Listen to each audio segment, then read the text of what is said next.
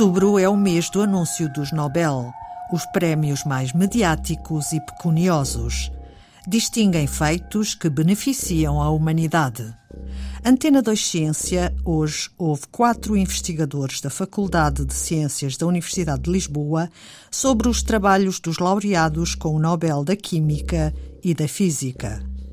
Na área da Química, o alemão Benjamin List e o inglês David Macmillan partilharam o Prémio Nobel pelos seus diferentes trabalhos na mesma área, a organocatálise assimétrica. O químico orgânico Jaime Coelho explica. Portanto, uh, o termo organocatálise assimétrica envolve dois conceitos importantes na área da química orgânica e, em particular, na construção de moléculas.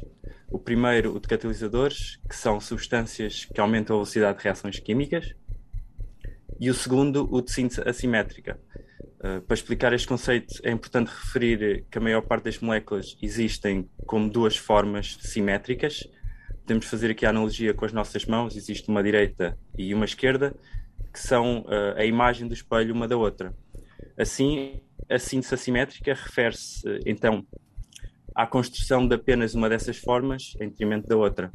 Uh, na verdade, em 2001, o prémio da o Nobel da Química foi atribuído a três químicos uh, pelo desenvolvimento da catálise assimétrica, na altura utilizando catalisadores contendo metais na sua composição. Até essa data, então, a finais dos anos 90, eram conhecidos apenas dois tipos de catalisadores assimétricos, os metálicos e as enzimas, cada um com desvantagens do ponto de vista de impacto ambiental digamos assim. Os catalisadores metálicos são muitas vezes associados a uma elevada toxicidade e as enzimas, eh, que são eh, proteínas presentes na natureza, são os catalisadores do nosso organismo é? para a preparação de moléculas essenciais, são, são pouco sustentáveis na medida que são substâncias que são milhares de vezes maiores que as próprias moléculas que queremos construir, levando assim à, formação de grande quantidade de resíduos. Uh, para além disso, o facto destas enzimas serem muito específicas leva a que tenhamos que, que otimizar a sua estrutura uh, dependendo da molécula que queremos construir. E, na verdade, em 2018, o Prémio Nobel da Química foi atribuído, em parte, a uma investigadora norte-americana pela preparação dirigida destas enzimas.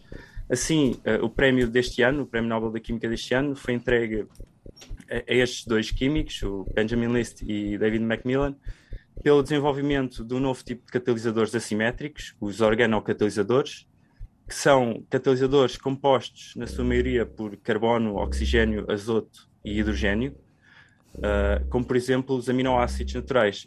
Portanto, uh, são catalisadores pequenos, fáceis de preparar e manusear, uh, são robustos e muito eficientes e, portanto, com grandes benefícios do ponto de vista de um desenvolvimento sustentável. Ana Marta de Matos, também química orgânica, destaca o impacto do trabalho dos dois cientistas na área da química farmacêutica e industrial. Isto porque os fármacos são moléculas orgânicas que estão desenhadas para interferir com mecanismos que desencadeiam doenças no organismo. E também elas, também estes fármacos podem ser muitas vezes uh, assumir duas formas simétricas, como o meu colega já me referiu, que são a imagem no espelho uma da outra. Isso, por um lado, é verdade que estas formas são muito, muito, muito parecidas, porque são simétricas. Por outro, é verdade que o nosso organismo tem capacidade para as distinguir e para reconhecer propriedades diferentes nestas moléculas. E o que muitas vezes acontece é que o fármaco, propriamente dito, que tem atividade farmacológica, é uma destas uh, imagens do espelho e a outra é uma molécula que, que das duas uma, e às vezes acontecem as duas, ou é inativa, portanto não tem qualquer tipo de atividade uh, farmacológica do ponto de vista daquilo que se quer tratar, ou então é capaz de interferir com outros mecanismos no organismo uh, e desencadear reações tóxicas, os eventos adversos, uh, efeitos secundários, como muita, muitas vezes se, se diz. Daí ser tão importante ter à nossa disposição uma ferramenta como esta, que permite a síntese seletiva de uma das moléculas no contexto da indústria farmacêutica, será o fármaco que queremos produzir. E é justamente isso que a descoberta da organocatálise assimétrica veio trazer, e aqui sublinhar a palavra assimétrica, porque realmente permite a síntese seletiva de forma robusta de uma destas formas. Há ainda outras vantagens associadas a esta, esta metodologia. Se antes do, do, ano 2000 os catalisadores metálicos eram os catalisadores por excelência, é preciso perceber que uh, eles são muito sensíveis às condições uh, de reação que utilizamos. Se num laboratório, por um lado, é, é relativamente fácil reproduzir condições de, de umidade e oxigênio perfeitas para estes catalisadores fazerem o seu trabalho, no ambiente industrial isso já não funciona bem assim, já não é uhum. tão fácil. Para além disso, eh, como foi referido pelo meu colega Jaime, estes metais podem ser e são muitas vezes tóxicos, e por isso há aqui a preocupação acrescida de um, garantir que estes metais não vão contaminar o produto final, que é, no fundo, o fármaco que queremos produzir e levar às pessoas.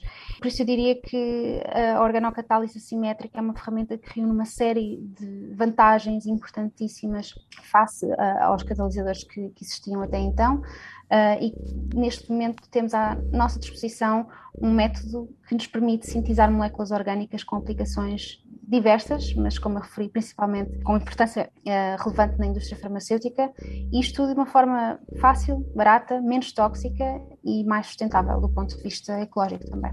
Os trabalhos dos cientistas laureados Benjamin List e David Macmillan tornaram a química mais verde referiu em comunicado o Comitê do Nobel.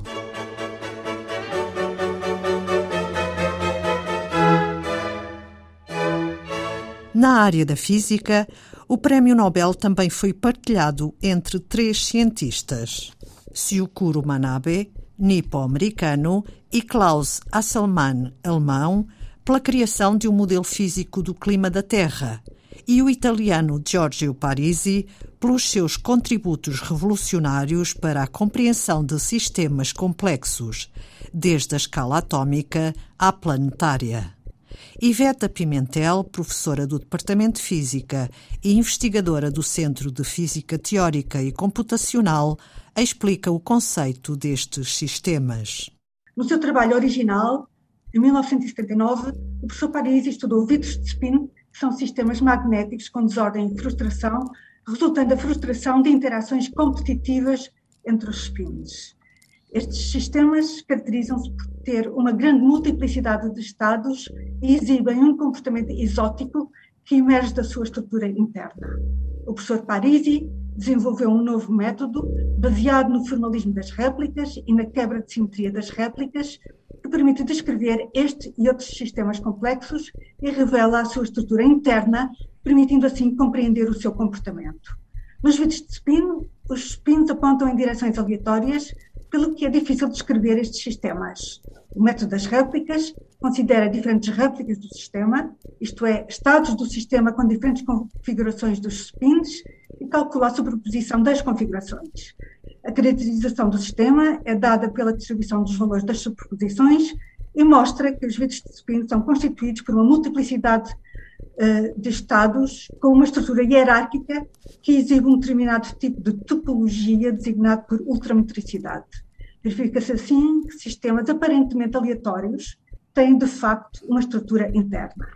As descobertas do professor Parisi têm tido um enorme impacto em física, com o estudo de diferentes materiais, como é o caso de vidros estruturais e sistemas granulares, e também em outras áreas muito diversas, como por exemplo em neurociência, no estudo de redes neuronais e atividade cerebral, em biologia, no estudo da estrutura e dinâmica de proteínas, em matemática, no estudo de problemas de optimização combinatória e em ciência da computação, na criação de algoritmos para a aprendizagem de máquinas. Estes são apenas alguns exemplos que testemunham a importância do trabalho realizado pelo professor Giorgio Parisi. O trabalho de Giorgio Parisi também tem impacto na área da climatologia, por causa do aspecto computacional, refere o climatologista Carlos da Câmara, que este ano teve a alegria de ver dois climatologistas serem distinguidos com o Prémio Nobel da Física o Syukur Manabe e o Klaus Hasselmann. Manabe, que tratou fundamentalmente do clima da atmosfera, Hasselmann, mais do clima dos oceanos. Ambos contribuíram para o desenvolvimento de modelos físico-matemáticos que procuram simular comportamento da atmosfera e dos oceanos e dessa maneira calcular como é que determinadas alterações, em particular as devidas à ação humana, levam a que o comportamento da atmosfera e dos oceanos passe a ser diferente, sobretudo em, no que respeita à ocorrência de determinados extremos. Estou a pensar em ondas de calor, estou a pensar em secas, estou a pensar em incêndios florestais. É muito importante percebermos que são os extremos que, de facto, afetam gravemente a atividade humana nas suas vertentes social, económica, ambiental, eh, etc. Ora bem, estes dois climatologistas, de facto, ao contribuírem para a formulação físico-matemática dos modelos, estão na base do que hoje em dia continuamos a fazer para quantificar os efeitos da ação humana no clima. O Comitê Nobel, ao atribuir o Prémio Nobel da Física a dois climatologistas, vem sublinhar um facto que muitas vezes é esquecido, de que a climatologia é um ramo da física aplicada. A física aplicada à atmosfera, aos oceanos, à litosfera, que tem a ver com solos, uh, deslizamentos de terras, etc., até ao comportamento da própria água, dos gelos, etc. Portanto, o trabalho deles foi fundamental na parte oceanográfica também e também depois na parte da biosfera. Portanto, tudo o que se faz hoje, na realidade, remonta a este trabalho pioneiro destes dois climatologistas. E este reconhecimento de climatologia é física, eu julgo que é muito importante para o público em geral, porque muitas vezes julga-se que os climatologistas são assim eh, uma comunidade que faz umas observações e faz assim uma espécie de interpretações, eh, com, às vezes com um pouco de filosofia. Não, é física pura e dura com muita matemática. Prémios Nobel 2021 da Física e da Química para distinguir trabalhos que dão importantes contributos para melhorar a vida dos humanos e a vida da Terra. thank you